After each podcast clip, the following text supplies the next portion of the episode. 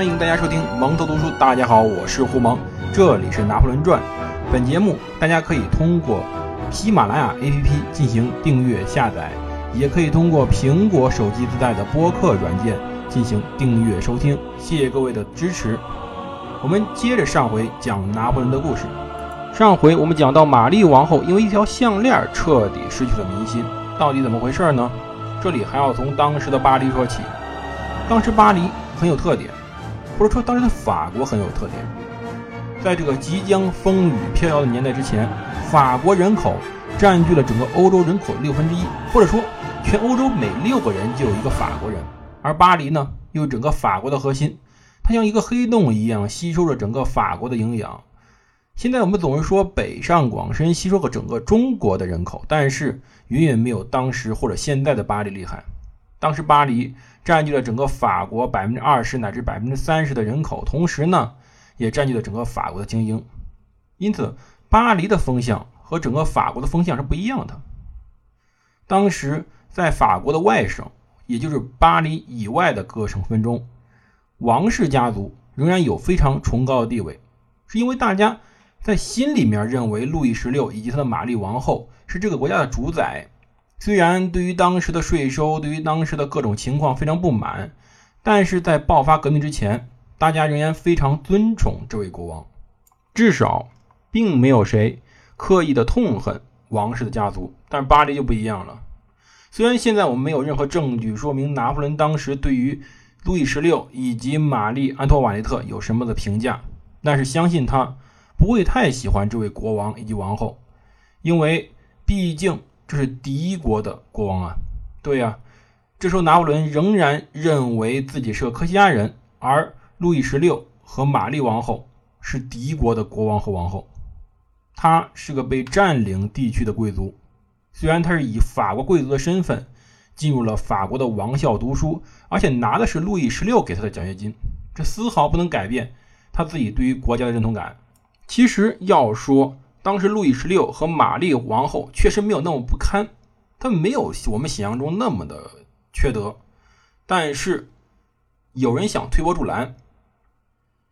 这一次即将爆发的一次风潮，或者说我们简单说句法国大革命，是把当时法国所有阶级给笼络进去的，包括国王，包括教士，包括贵族，包括军人，包括资产阶级，包括小手工业者和小资产阶级，以及。那些没有钱的穷人，也就是无套户汉以及外省农民，所有人全部拢了进去。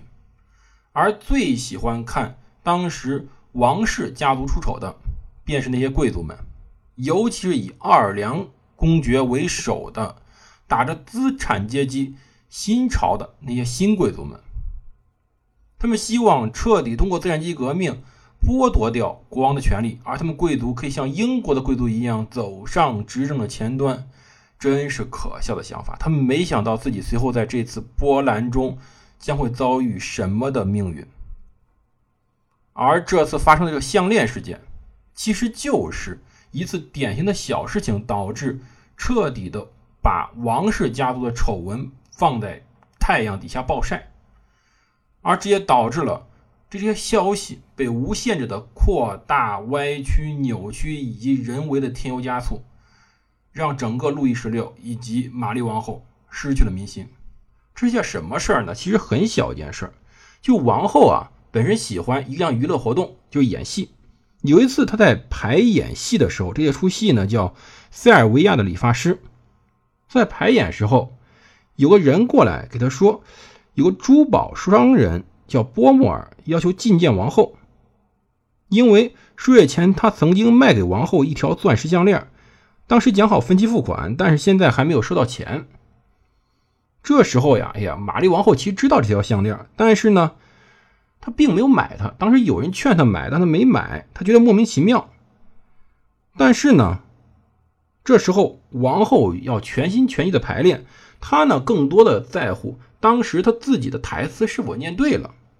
因此，他要求这次会面被推到八月九号。到八月九号时候，王后听完了珠宝商波莫尔的陈述后，勃然大怒，因为这时候他发现有人假借王后之名，在他毫不知情的情况下，围绕这串项链设了一个局。而随后过了三天以后，一份关于这个事情始末的一个详细报告送到王后手里，王后非常愤怒，他把这件事情告诉了国王，因为中间竟然有一个叫做红衣主教路易罗昂的人，这个人他很讨厌的人，竟然做了这次交易的中间人，也就是保人。他要维护自己的声誉，他需要自己丈夫路易十六维护自己的声誉，但这件事呢？这时候还是保密的，对于别人他只字未提。这时候，国王呢做了他该做的事儿，因为国王是非常宠爱玛丽王后的，因此呢，国王对于王后的建议一般是言听计从，这次也不例外。国王没有任何的查询这件事，也没有翻译过相关的卷宗，也没有问过波莫尔就一顿的珠宝商，更没有向这位红衣主教去询问。在八月十五号时候。也就是王后和珠宝商探讨这件事的一个星期左右，他呢在内阁会议上提出要逮捕红衣主教。当时内阁大臣都疯了，嘿，陛下您干嘛呢？您疯了吧？您把红衣主教抓起来。这里说一下啊，这红衣主教又叫枢机主教，是当时在罗马教廷下选举出来、任命在各教区的最高指挥者，或者说他他是在某个教区中罗马教皇的代表。虽然说法国的枢机主教或者红衣主教并不一定由罗马直接指派，更有可能是法国自己选举以后由罗马确认的，罗马教宗确认的。但是，他本身的地位非常崇高，他是教士阶层的一个顶端了，几乎在罗在法国。但是呢，国王竟然以维护王后的声誉为由，迫使内阁大臣们违心的赞同要逮捕当时的红衣主教。而后来发生的一切更让人瞠目结舌，因为随后便是圣母升天节，而这一天又是王后的命名日，就这一天给王后起的名字非常重要的日期。凡尔赛宫呢要举行一个受禁礼，以表示对于王后的祝贺。主持这场仪式的自然应该是红衣主教，但是与以往不同的是，这一次呢国王没有在王后的陪同下出现在门口。来的却是男仆传唤了这个红衣主教罗昂，跟他来到国王的房间里。只见王后呢，把头扭向一侧，对红衣主教的语气非常的冷淡。罗昂还没搞考虑到会发生什么，国王就直截了当的说：“爱卿，我想知道你用王后的名义买下的钻石项链这件事情的详细情况。”罗昂脸色突然变了，他没有考虑到这件事情。罗昂还在辩解。说：“陛下，我也是被人骗了，我也是受害者。”但是他没有能继续解释下去，因为随后有军人出去对着贵族说了一句：“国王命令逮捕红衣主教阁下。”对，罗昂没动，逮捕了红衣主教，他低头束手就擒。罗昂亲王，国王的施政钦差，圣公会的红衣主教。阿尔萨斯的伯爵领主、帝国的亲王、学士院的院士，还有无数其他投降的罗昂，在众人惊诧的目光下被逮捕了。在这件事情之后，王后感觉多少舒心了一点，但是惊讶的是，竟然罗昂要求巴黎最高法院进行审判，而不是接受路易十六那伸出来的援手要赦免他，就是说。他要求法院公布天下到底这件事是怎么样的，而不是国王去赦免他，让他背负着罪人的名义。而这件事情的审判结果非常简单，其实很简单，就有个骗子，一个女骗子，利用罗昂希望通过某种关系让王后对他改观的那个想法，诱骗了罗昂。刚开始只是伪造信件让罗昂相信他正在与王后通信，但结果那边写信的竟然是这个女骗子，而随后。这个女骗子甚至找了一个女裁缝，其实她不是什么女裁缝，是当时巴黎的一个高级妓女。她让她呢穿上王后经常穿的行头，用一个大的遮檐帽盖住整个面庞，在凡尔赛宫的广场一侧接见了罗昂，并且说了一句话，就是说我已经原谅你了，我们要向前看。罗昂感觉非常激动，我竟然见到王后了。随后呢？便设计了大局，他利用伪造的文件，让罗昂作为担保人，以分期付款的形式买下了那我那串钻石项链，非常贵。而随后把钻石项链以低价卖出，过着花天酒地的生活。这件事情实际上非常非常容易查准。而在这次审判中，我们的拿破仑在信件中准确的洞悉了当时安托瓦内特他的错误，或者说他看出了玛丽王后究竟犯了什么错。他在信中写道：“王后相信巴黎高等法院可以给出一个公平的判决，但是人们早已普遍认为他是有罪的。”正如拿破仑所说的，从不相信流言蜚语的王后在这件事情上彻底失去了信心。他突然发现，在审判面前，他的尊严不复存在，他不得不把自己的命运交给了法庭。他认定红衣主教便是那个最该获罪的人。可是，所有人，连他的哥哥也不相信罗昂会犯下这种罪。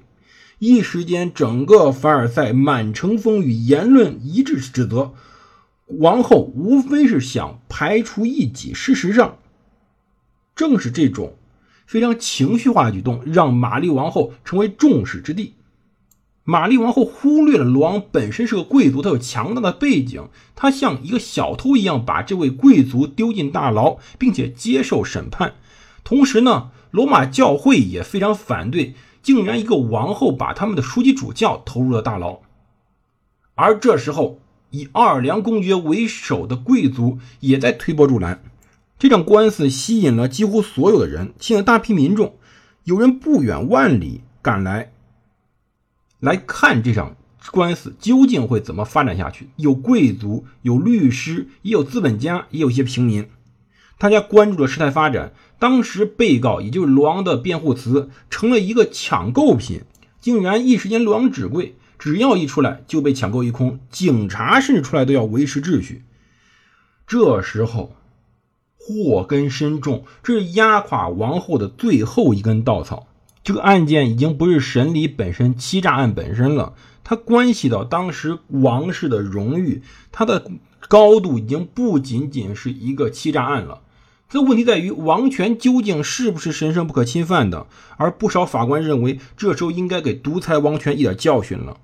一向被王室轻视的法院做出了判决：红衣主教和那位女裁缝假扮王后那位，竟然无罪释放，其他从犯也从轻发落。只有那位骗子被打上烙印，终身监禁。王后本人没有受审，但是她被彻底卷入漩涡，恶毒攻击开始落到她身上。而当时罗昂被无罪释放时，广场上沸腾了“国王万岁”的欢呼声，也被“高等法院万岁”“红衣主教万岁”而取代。人们非常兴奋，人们护送着红衣主教回到了当时的巴士底狱，他还要住一晚上，随后呢，他就自由了。而王后此时感觉到非常的绝望，公众们喜欢这种丑闻，而这种丑闻又被不断的编造出来，甚至有一本名为《王后之淫夫会友名单大全》的小册子悄然问世了，甚至说还有绘图版的，如同黄色小说一样，在巴黎街头去流行，文章越来越不堪入目，而谣言也越来越不堪入耳。可是人们就是愿意相信这个王后。安托瓦内特声名狼藉，她是个淫荡、腐化、暴虐的化身，而那个骗子呢，是代表上帝来惩罚这个骗子的。那么，王后这种声名狼藉究竟带来了什么恶果？我们随后再讲。